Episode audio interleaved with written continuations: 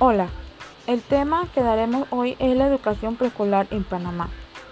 La educación preescolar tiene como objetivo macro estimular en el educando el crecimiento y el desarrollo óptimo de sus capacidades físicas, emocionales y mentales, garantizar vivencias pedagógicas y psicológicas dentro de un ambiente escolar físico y social acorde a su edad que le permitan la práctica de buenos hábitos de conducta, así como la adquisición de destrezas y habilidades básicas para aprendizajes posteriores.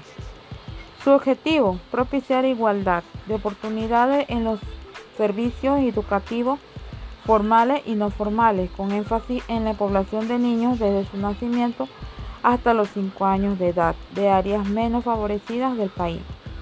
Ampliar a nivel nacional y de manera gradual la cobertura de atención de la población comprenda de su nacimiento hasta los 5 años de edad del nivel inicial de educación.